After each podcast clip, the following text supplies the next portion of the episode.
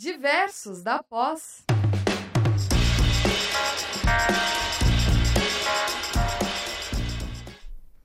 Olá, sejam todos muito bem-vindos a mais um programa Diversos da Pós, promovido pela tutoria dos cursos de pós-graduação do Centro Universitário Internacional Uninter.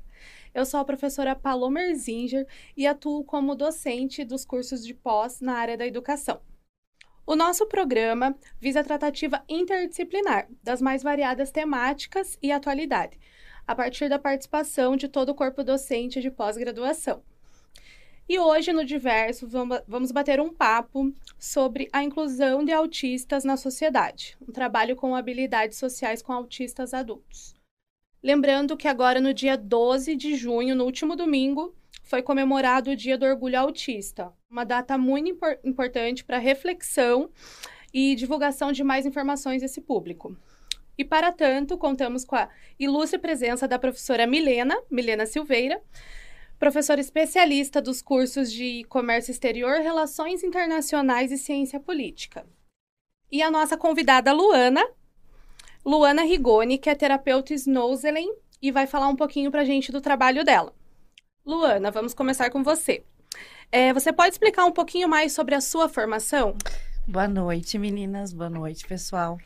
É, eu sou formada em letras, português e inglês, e sou terapeuta Snusling também, que é uma metodologia holandesa que é o trabalho é realizado em um, um ambiente é, multissensorial e o principal objetivo dessa metodologia é fazer a junção dos estímulos cognitivos e sensoriais para que a gente consiga obter benefícios diferentes de uma sala convencional.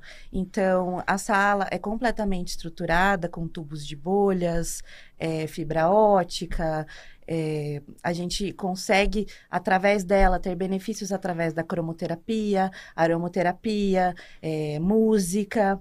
Então, o trabalho que eu realizo é dentro dessa, é, dessa metodologia. Então, a minha formação é em Snusling também e sou pós-graduanda em transtorno do espectro autista. Uhum. E essa, esse curso é uma especialização? Não, ele, é um, ele é um curso é, que também é uma especialização, mas não entra na grade de pós, tá? É, não está relacionada com a parte da graduação. É, é, um curso que acontece aqui em Curitiba, porque quem trouxe é, o Snusling, essa metodologia, para o Brasil foi uma instituição curitibana chamada ANSIP. Então, eles foram até a Holanda, eles se capacitaram e eles conseguiram trazer para nós essa técnica inovadora. É, no Brasil, ela não é tão disseminada, porque devido aos altos custos de se manter e de se montar essa sala, mas fora do Brasil é bem conhecido. Então a gente tem nos Estados Unidos é, várias salas de vários modelos que tem que cumprir né, todas as, exi as exigências é, dessa metodologia, mas a gente consegue ter algumas inovações, designs diferentes. Então, é, infelizmente, aqui a gente tem poucas salas, né? Estima-se que no Brasil nós, tem, nós tenhamos 30 salas apenas, em Curitiba nós temos duas. Então, o que temos parecido, né, que se parece a isso, é, são salas multissensoriais, mas em que a metodologia ela não é aplicada, porque você precisa dessa certificação para conseguir falar que você está desenvolvendo essa técnica, né? Porque não é apenas você colocar a criança é, ou o paciente no tubo de bolhas, dentro da piscina de bolinhas, é, sem você ter noção e sem fazer um trabalho é, individualizado né, para ele.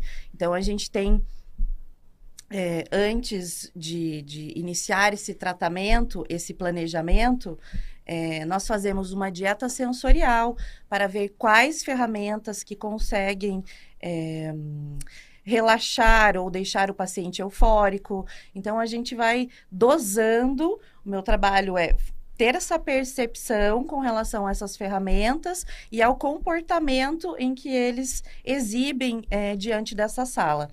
E a partir disso, unir com os estímulos cognitivos, de apoio escolar, é, de, no meu grupo de habilidades sociais, que logo a gente vai falar. Então, é uma sala que ela tem esse caráter de trazer uma nova experiência para o indivíduo, né? Uhum. Então, é, muitos conseguem se organizar dentro dessa sala. Você pode ter diagnóstico ou não. Eu sempre brinco que é, essa metodologia, essa sala, eles recebem pessoas de 0 a 100 anos, é, com diagnóstico, sem diagnóstico. É, essa técnica é tão é, fundamental, maravilhosa, que ela funciona para todas as pessoas. Que bacana.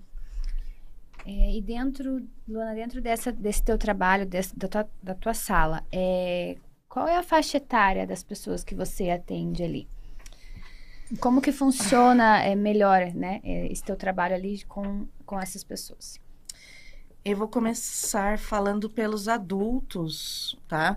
É, eu tenho, a gente tem um grupo de habilidades sociais que acontece dentro dessa sala, por uma obviedade que essa sala ela consegue ter um controle organizacional muito melhor.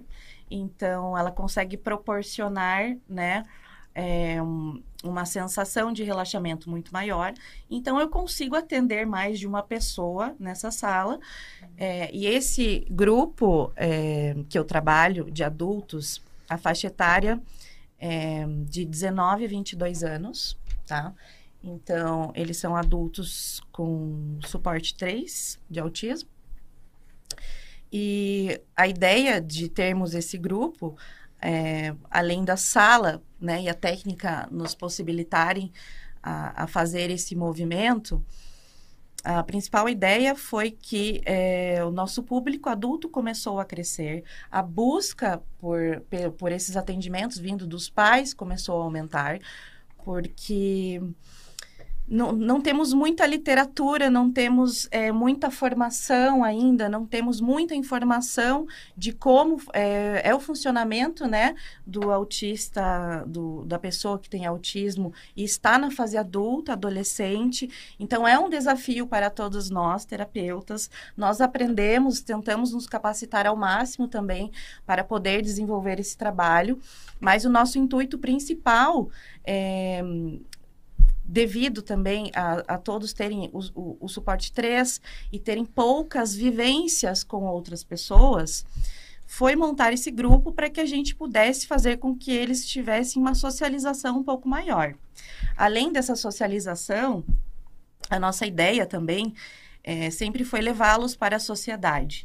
Então, a gente tem um projeto em que, é, uma vez por mês, nós fazemos um passeio externo, é, nós fazemos uma visita nos pontos turísticos de Curitiba, eles é quem fazem essa escolha, então eles é quem votam, né? Eles votam é, nos lugares que eles realmente têm interesse em conhecer.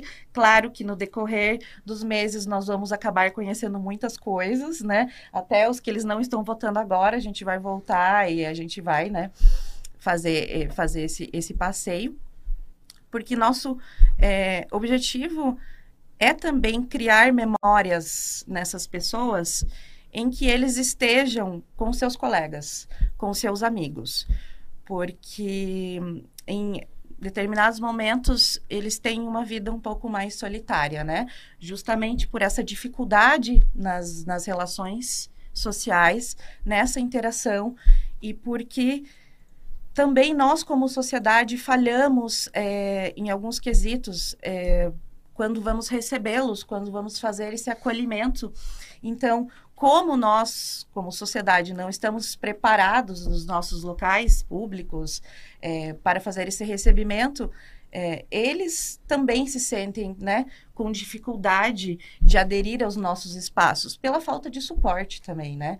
Então, a nossa ideia é fazer com que eles conheçam é, as origens da sua cidade, os pontos turísticos, que a gente possa ir mais além. Então, é feito todo o estudo, uma vez por mês, a partir do momento que eles escolhem o destino. É, a gente estuda, é, feito todo o, o, planejamento em cima disso. Então, são mostradas todas as instalações dos lugares em que nós vamos conhecer.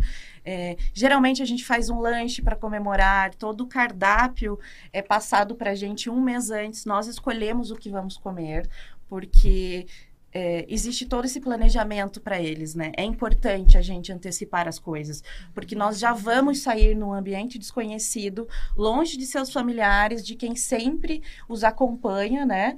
Durante o dia a dia. Então, eles estão saindo com as terapeutas, vai o grupo de terapeutas, né? Especializadas. Então, é, existe essa preparação, é importante, é o momento mais importante. Então, eles vão construindo essa, essa ideia do lugar que eles vão conhecer. Eu não poupo esforços para tentar mostrar sempre, ensinar a origem da palavra, do nome, do lugar, enfim é, com o intuito mesmo de que eles, quando cheguem nesse lugar, eles já se sintam parte desse lugar. Uhum. E sempre aviso também a todos os lugares que eu vou, e sempre fomos muito bem recebidos. As pessoas estão demonstrando uma atenção, um, um acolhimento diferenciado. É, então esse projeto ele está bem interessante porque a gente está conseguindo a ajuda dessas pessoas para entenderem um pouquinho de como funciona o autismo. E esses lugares eles estão preparados, assim, específicos para estar tá recebendo é... eles? A maioria dos lugares aqui em Curitiba, estou falando aqui, né, porque é, esse é o campo de trabalho não, não estão preparados, né? Quase nenhum dos lugares que nós frequentamos estão preparados. Porque eu acho que falta mesmo é, a gente disseminar mais a respeito é, do autismo. Então, é, as pessoas elas precisam se conscientizar de que esse acolhimento não só, não só com autismo, gente, eu acho que com todas, né, com outras deficiências, outros transtornos, outras síndromes. A gente precisa, como sociedade, estar preparado para fazer esse recebimento e esse acolhimento. Uhum. Então, de fato, a maioria não está preparada.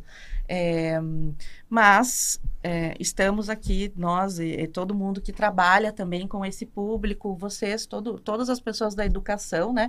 Eu acho que a gente tem esse dever e esse papel da gente transmitir para as pessoas a importância de estarmos cada vez mais preparados para fazer esse recebimento porque essas pessoas podem ter uma crise em locais públicos e precisarem da ajuda das pessoas para conseguirem se restabelecer, se reorganizar. É, então, é bem difícil para eles estarem no local público pensando que eles não vão ter um amparo e que as pessoas ainda são muito leigas para ajudá-los. Então, é um grande problema. É, nosso grupo funciona porque é um grupo que está assistido por pessoas que trabalham já com isso, né? Que já tem esse preparo para levá-los é, é, fora, né? De, de suas casas, da clínica que eles estão acostumados. É, então, é um convite para todo mundo é, estudar um pouquinho mais, pesquisar um pouquinho mais, não ficar só é, na, nas notícias falsas, né, nos achismos. Achismo. Então, para a gente conseguir construir um lugar é, que eles possam ter uma memória boa desse lugar, né? Eles merecem estar em todos os lugares. E quais os pontos turísticos que vocês visitaram em Curitiba? Conta pra gente. É, o primeiro ponto que nós fomos já foi uma aventura logo de cara, que foi o Museu do Olho. Então, eles nunca tinham passado perto do Museu do Olho. então, foi muito legal trazer toda a história do museu. É, e nós fomos na peça, na peça, na exposição dos gêmeos, quando teve ano passado. Então foi algo assim super inusitado. Eu tive que fazer, além de todo o estudo com eles sobre o Museu do Olho, também mostrar quem eram os artistas. Eles já tinham visto toda a exposição, que tinha o tour virtual, né? Então foi bem mais tranquilo do que eu imaginava, na verdade. Mas por ser o primeiro passeio, eles tiveram, é, conseguiram ver toda a exposição. Então, daí eu pensei, então, a partir de agora, a gente vai definitivamente conhecer todos os lugares, né? Depois a gente fez o com fez aquele passeio com ônibus de turismo que nós passamos por todos os pontos e eles não queriam descer. Então, eles não quiseram descer em nenhum ponto, mas também fazia parte do projeto passar por todos os pontos e depois voltar em todos esses pontos com outros objetivos, com outras atividades. E aí nós começamos também com o passeio público. Nós fomos até o passeio público, que revitalizado agora está maravilhoso, né? É, conta com algumas espécies, alguns animais. Eles ficaram muito curiosos para ver. É, aquele cineminha ao ar livre foi super interessante. A gente já tinha combinado que eles iam no passeio público, eles iam comer pipoca, tomar sorvete. A gente fez exatamente isso. A gente fez um lanchinho, um piquenique que foi super legal. É, a gente conheceu o Museu da Vida também, que foi é, muito legal. É um, é um museu ele é um pouco mais infantil, mas eles adoraram a parte de explorar o bosque, acharam super interessante. Recomendo para todas as pessoas levarem também seus filhos, é muito legal. É, nós fomos visitar a Cinemateca de Curitiba também, foi um dos últimos passeios que nós fizemos, porque eu tinha um sonho desde o ano passado, que era tentar uma parceria com algum cinema aqui de Curitiba para que eles pudessem participar do cinema como todas as pessoas. Porque o que acontece? Como é, esse público tem é, algumas disfunções é, sensoriais, a audição ela é uma das funções que desorganiza. Então, para a gente, às vezes, que está no cinema, às vezes tem um som muito alto, né, gente? E Sim. aquilo é padrão para todos os lugares. Uhum. Então, é, fica um pouco complicado para eles conseguirem estar né, no, num cinema assistir uma sessão. É, muitos efeitos visuais, né? Então, é uma coisa que sensorialmente mexe muito. Então, eu tinha esse sonho de conseguir uma sessão adaptada. E aí que eu fui, liguei para vários cinemas de Curitiba, tentando essa parceria, que eles pudessem é, fazer uma sessão, né, só para eles ou que chamassem mais pessoas com diagnóstico, mas que fizessem uma sessão adaptada. E a Cinemateca de Curitiba nos abriu as portas e deixou que escolhêssemos o filme, a iluminação, eles diziam se estava ok o áudio. Então, foi um projeto muito legal, foi uma parceria muito bonita. Nós fomos muito bem recebidos. Eles montaram uma mesa para gente lanchar no saguão, onde tem as câmeras antigas, onde está toda a parte do museu da Cinemateca. Então, foi uma experiência incrível. Eles acharam o máximo, eles nunca tinham ido numa sessão de cinema. É apenas uma delas, das integrantes, que conhecia uma sessão de cinema. Os outros não conheciam. Então, eles acharam o máximo. E eles sozinhos, nessa primeira oportunidade, foi muito legal. É, é uma, é, foi algo, assim, que nos tocou muito de ver que eles estavam entendendo e absorvendo e sentindo é, toda aquela ideia. É isso que eu ia te perguntar. Como que vocês é, percebem, assim, porque a gente se sente feliz, né? A gente consegue... Como que vocês percebem isso neles? Como que eles transmitem? Eles, né... É, depois, durante na, lá na terapia, na sala, eles, eles levam para vocês essa sensação? Como que funciona isso após o passeio? Ah, eles, eles são bem animados, é um grupo bem animado, então é uma sorte poder trabalhar com eles, é uma honra, inclusive. É, mas a gente faz esse resgate é, do que aconteceu por iniciativa nossa também. Então, é, é uma questão de estímulos, né? É, os estímulos, eles, eles têm que ser constantes. Então, a todo momento, estamos tentando resgatar o que eles fizeram. Para ajudar nesse tempo é, na noção temporal do que, que aconteceu. Então, o resgate é feito pela gente, a resposta é deles, mas eles sempre estão muito animados para passear. Eles adoram, é, eles escolhem já, sempre na semana do passeio, inclusive, eles ficam a semana inteira esperando esse passeio. Muitos têm no calendário, que é o dia do passeio. É, no, na vez passada aconteceu uma coisa engraçada que o pai tinha esquecido que no dia seguinte seria o passeio, e um deles pegou e falou, oh, amanhã tem passeio, ele não é verbal, ele, ele, ele só escreve, né, ele é uhum. alfabetizado, então ele escreveu para o pai, amanhã é dia de passeio, então eles sabem exatamente, porque a gente está a todo tempo é, tentando fazer com que eles fiquem é, organizados mesmos, né? É, cons, cons, que a gente consiga fazer essa antecipação e que eles se situem. Uhum. Então, a gente acaba tendo que fazer mais esse resgate. E muitos deles, ou todos, não sei, só saem, só tem esse momento de lazer quando tem esse contato com você na clínica? Uh, não. É, muitos saem com seus familiares, é, acontece, eles fazem viagens, eles passeiam, é, vão para outros lugares. Mas o contexto é diferente. É, eles vão para né, passeios em família, é, como eu disse, os pontos turísticos ainda eles não haviam conhecido, mas o, é o contexto familiar, é quando uhum. você faz uma viagem para praia, você vai para né, um determinado lugar. Então, o objetivo nosso também é fazer com que esses passeios é, possam fazer com que seja construída uma memória afetiva nessas pessoas de que eles tiveram boa parte da vida deles, não só com a família, que eles tiveram amigos, colegas, que eles puderam fazer esse tipo de programa. Então, é, é muito importante para a gente sentir que eles também sentem que essas pessoas que estão com eles nas terapias e nesse grupo fazem parte da vida deles, são amigos. Então, por isso que a gente insiste nessas relações para que eles possam se lembrar toda vez que eles têm mais pessoas, que eles não são sozinhos. E eles são unidos. São quatro. São quatro. Eles são, eles são, eles são unidos, eles gostam da presença um do outro, eles se organizam.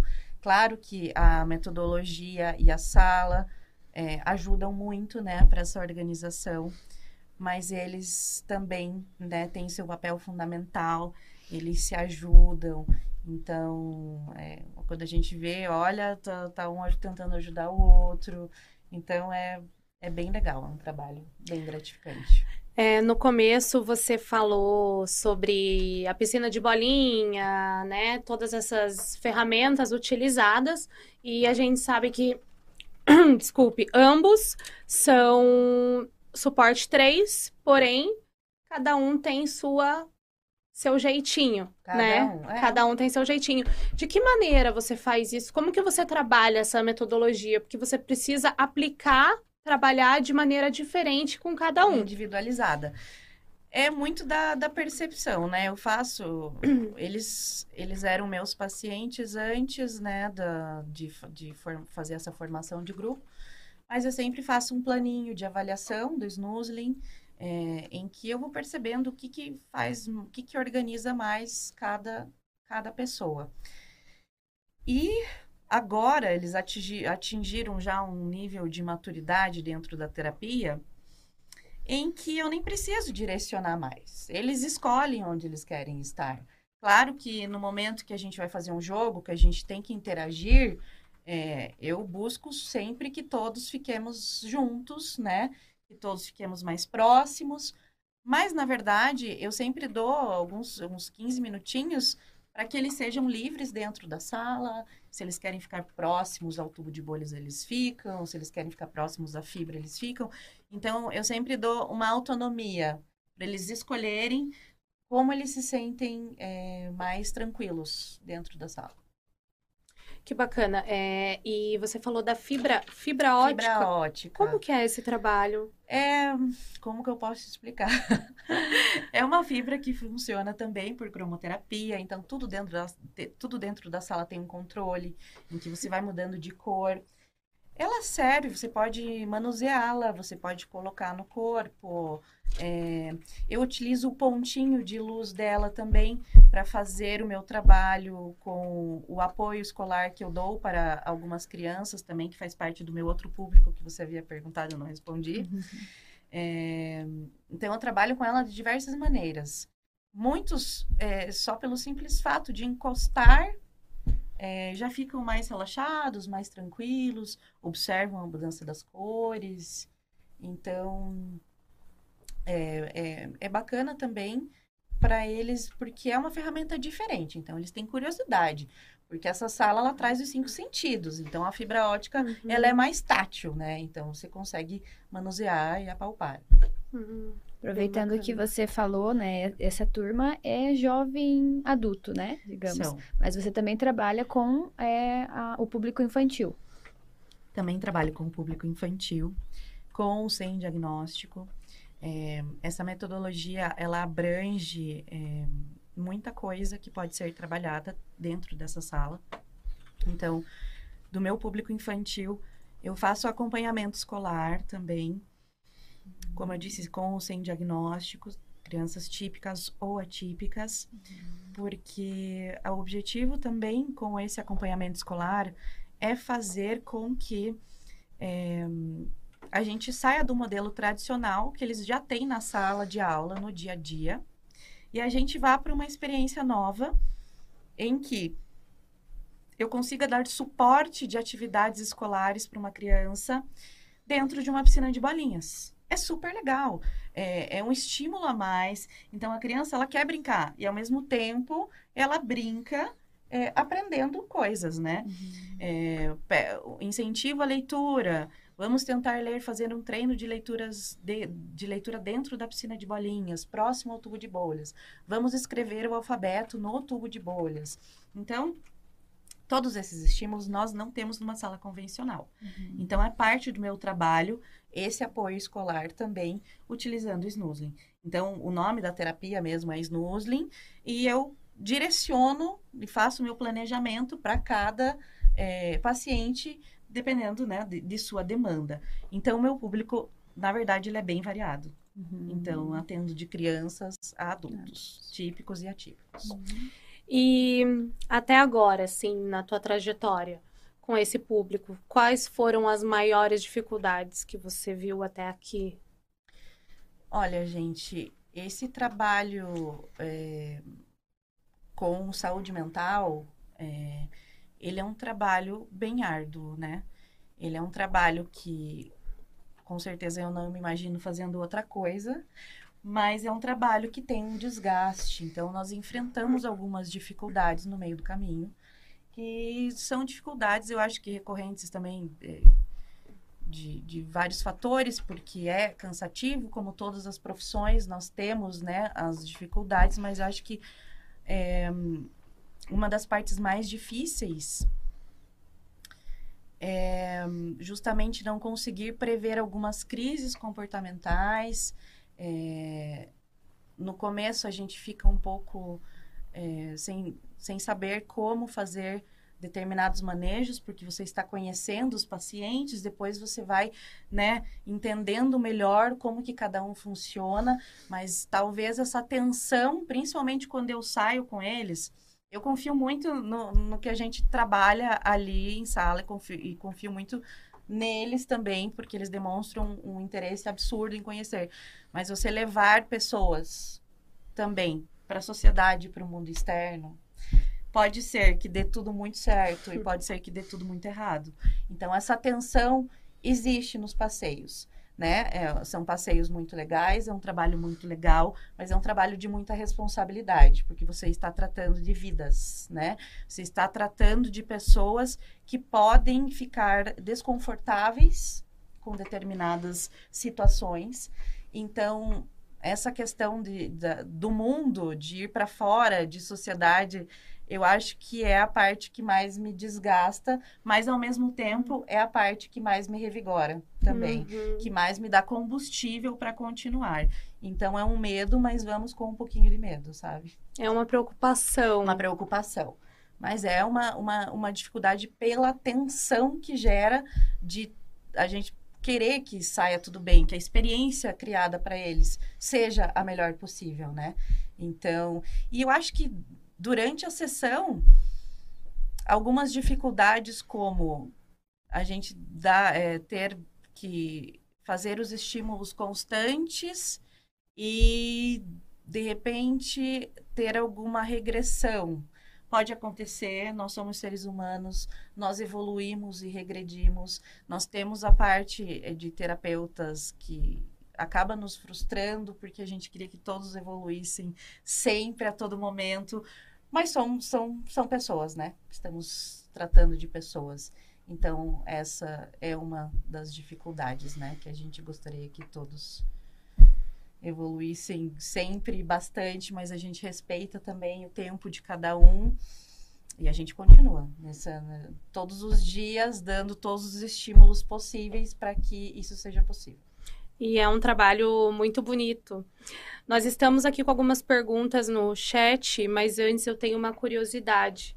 Você falou que mais pessoas, outros públicos frequentam a clínica. Sim. Como que funciona? É exatamente para essa terapia? Não. Essa clínica que eu trabalho, vou divulgar, tá? tá é a clínica AME. é uma clínica que ela faz um atendimento multidisciplinar ela tem um grande público de pessoas com autismo, mas ela recebe todas as pessoas, independente uhum. do, de ter diagnóstico ou não. A nossa equipe ela é formada por psicólogos comportamentais, neuropsicólogo, pedagogos, eu que sou profissional de letras, é, fono, audiólogas, terapeutas ocupacionais, terapeuta ocupacional com integração sensorial. Então, a gente tem todas as, as formações ali dentro. E nós temos também é, parceria com neurologistas que atendem também o seu público ali, já fica muito mais fácil a comunicação para gente. Então, o público é, não é só para minha terapia. Então, o público é, ele vai, ele é voltado para esse atendimento multidisciplinar também. É, nós temos também é, crianças com síndrome de Down, é, pessoas com TDAH, dislexia, entre outros transtornos e distúrbios. Então, a gente atende é, todos os, os diagnósticos. Que bacana. E lá vocês não, vocês podem passar o diagnóstico também. Ou ele já chega? O que acontece? O diagnóstico, é, a equipe terapêutica, ela não pode fornecer, ela uhum. não pode uhum. dar. Quem faz esse laudo é o médico neurologista. Então, então muitos já chegam com a demanda. o que acontece é, às vezes, ter alguma investigação e a equipe terapêutica, ela pode aplicar uma avaliação e enviar esses resultados né, fazer uma reunião devolutiva com a, a, família e enviar que a família envie esses, esses resultados para o neuro. Mas só quem pode fechar diagnóstico é o médico o neurologista. Bacana. Vou aqui para uma perguntinha no chat do Altamir Lopes. A terapia Snoozling só pode ser aplicada na sala especialmente projetada para sua aplicação ou existe algum método ou ferramenta que pode ser praticada em consultório, sala de aula? Então, para você considerar a metodologia snoozling, para você falar que você está aplicando snoozling, é só permitida dentro dessa sala. Porque o que acontece, gente, quando a gente faz o curso, até para é, diretora da clínica ter essa sala, ela precisou estar dentro de todos os parâmetros. Então, vai uma equipe inspecionar, dar o aval é, para a gente poder fazer a sala funcionar. Então, ela tem que seguir uma série de critérios. Tem toda uma fiscalização. Tem toda uma fiscalização. É uma, é uma metodologia séria, né, que envolve questões que a gente tem que cumprir com todos os parâmetros que são exigidos. É, o que acontece muito é que temos esses outros ambientes multissensoriais, é, que existem em algumas clínicas e consultórios.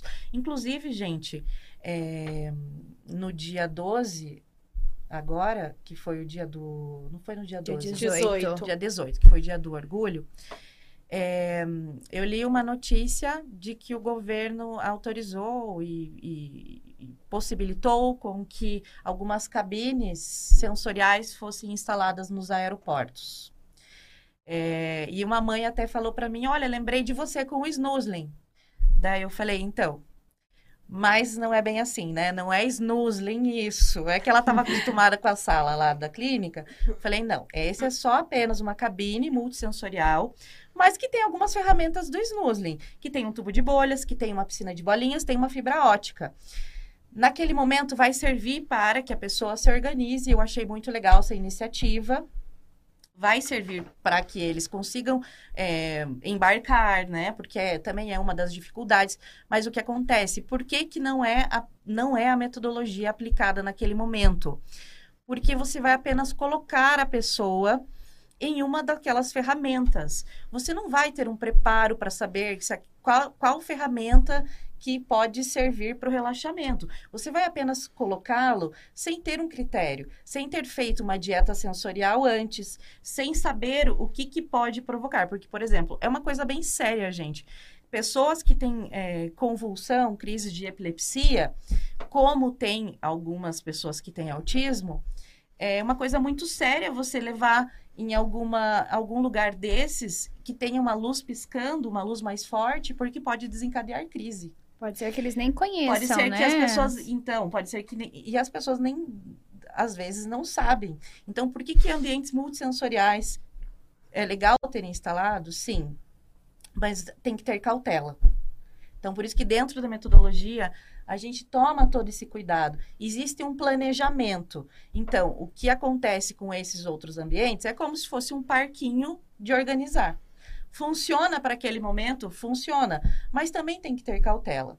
Porque se tiver uma criança que teve alguma crise já e a família não sabe e coloca diante e expõe diante de uma ferramenta que vai, no caso, vai desorganizar e não fazer o processo de organização, aí temos um problema, né? E não uma, uma resolução. Solução, é.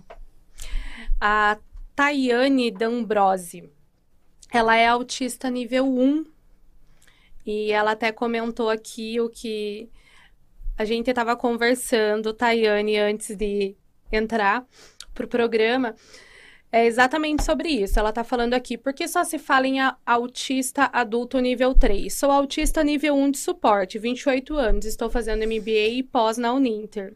E somos sempre esquecidos, pois parece que não existe adultos autistas. É exatamente isso, a gente estava até conversando é, sabemos todos que existem. Hoje nós estamos falando, abordando o suporte 3, que é o público que a Luana trabalha. Mas a gente estava conversando sobre isso que ainda é pouco pesquisado, é pouco mencionado. É, artigos são difíceis de encontrar desse público, então deixar aí, né, uma coisa aberta para uma próxima pesquisa, quem sabe, né?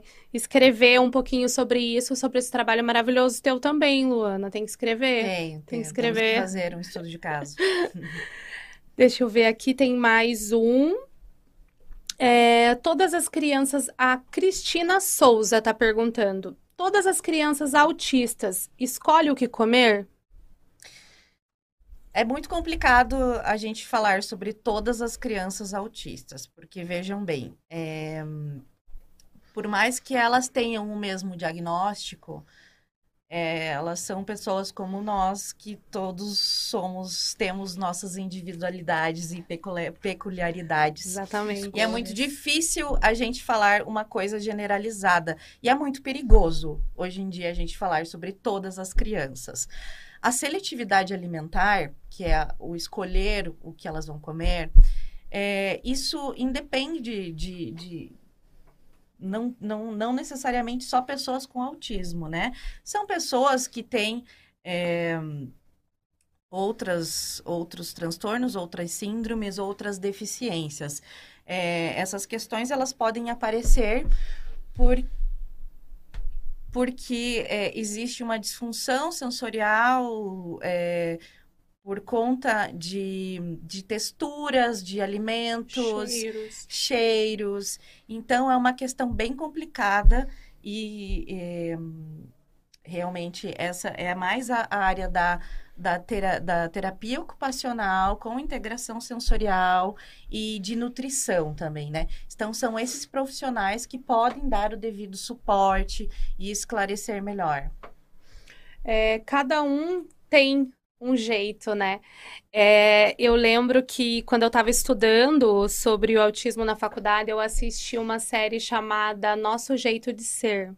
Não sei se você não, conhece. Não conheço. É uma série da Amazon e ela é realizada por quatro autistas adultos.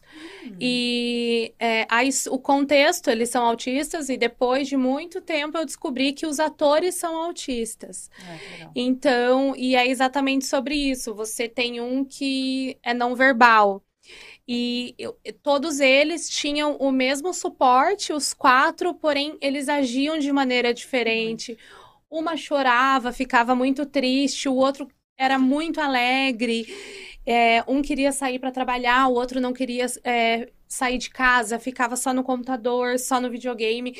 E eu achei isso muito interessante, porque eles tinham o mesmo suporte, porém, cada um tinha o jeitinho de ser, né? Claro. Cada um tinha a, a, a, sua maneira de lidar com sentimentos, com sociedade. Com, um saía para dançar, outro não.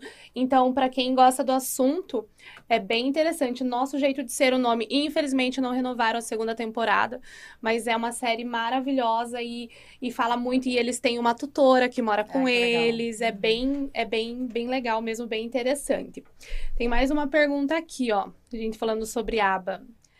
Qual a diferença entre essa terapia e a terapia ABA? Então, eu não sou terapeuta ABA, né? ABA é uma ciência da análise do comportamento. É... Existe na clínica em que eu trabalho uma equipe ABA que faz essa parte de intervenção, né? Eu, a minha intervenção, ela é, ela é diferente, ela não faz parte dessa metodologia, porém elas são é, minhas colegas de equipe e de apoio. É, mesmo eu não fazendo aplicação dessa, dessa metodologia, dessa ciência, é, nós alinhamos algumas, alguns tratos, alguns manejos, algumas intervenções que nós vamos fazer juntas para que tenhamos uma evolução sobre determinado paciente mas é, são coisas bem distintas, bem opostas, e é uma maneira de intervenção que hoje em dia é uma das mais populares aqui no Brasil também, né? É, é uma intervenção é, muito bacana que promove também esse desenvolvimento, mas eu não faço parte dessa equipe. Hum, entendi. Pessoal, a gente está chegando, infelizmente, ah. nos minutos finais. Eu acho que é um assunto que, se deixasse aqui, a gente ficava renderia, né? três, quatro horas, renderia horrores. Mas eu queria agradecer a presença da Luana e parabenizar pelo trabalho incrível que você faz. Eu tô apaixonada. Ai, obrigada. É um trabalho muito bonito mesmo e a gente consegue sentir, é né? É feito com amor, né? Exatamente. É feito com amor. A gente consegue é sentir essa dedicação, essa tua preocupação, né? É, principalmente teu interesse nessa terapia, né? Que é uma coisa de fora. Na época você falou que só você realizou aqui de Curitiba, era só você de Curitiba. É, então, é, queria agradecer pela tua presença, por esse tempinho conosco. E nossas portas estão abertas. Provavelmente terão mais rádios, Com porque. é um assunto que é um merece, assunto... né? Exatamente. É, também queria agradecer a professora Milena, que me ajudou horrores para essa rádio sair. Muito obrigada, professora Milena. É, obrigada a vocês, gente. Estão convidadíssimas para conhecer, inclusive, o espaço, tá? Vai ser ótimo. Acho que vai, vale a pena. que bacana. É. Então a gente está chegando aos minutos finais. Eu queria agradecer todo mundo que participou ali no chat. Tem algumas perguntas que eu não consegui responder, mas lá no AVA, para vocês que querem o certificado, tem uma provinha para quem se inscreveu e a palavra é inclusão. Inclusão, pronto, já sai o certificado de vocês, já está disponível a avaliação. Ainda quem não se inscreveu pode se inscrever, tá? E os nossos programas aqui da Diversos da Pós são, são quinzenais, às quintas-feiras, 19 horas. Então, são transmitidos pelo Facebook é, do Diversos da Pós e pelo canal do YouTube da Rádio Uninter. Também queria agradecer o pessoal aqui da rádio que está sempre disposto a ajudar a gente, né? Você que não é aluno Uninter, acessa lá uninter.com.br pós-EAD para conhecer um pouquinho dos nossos cursos. Aos professores e a todos que participaram aqui do chat, meu muito obrigado, fiquem com Deus e até a próxima. Diversos da pós.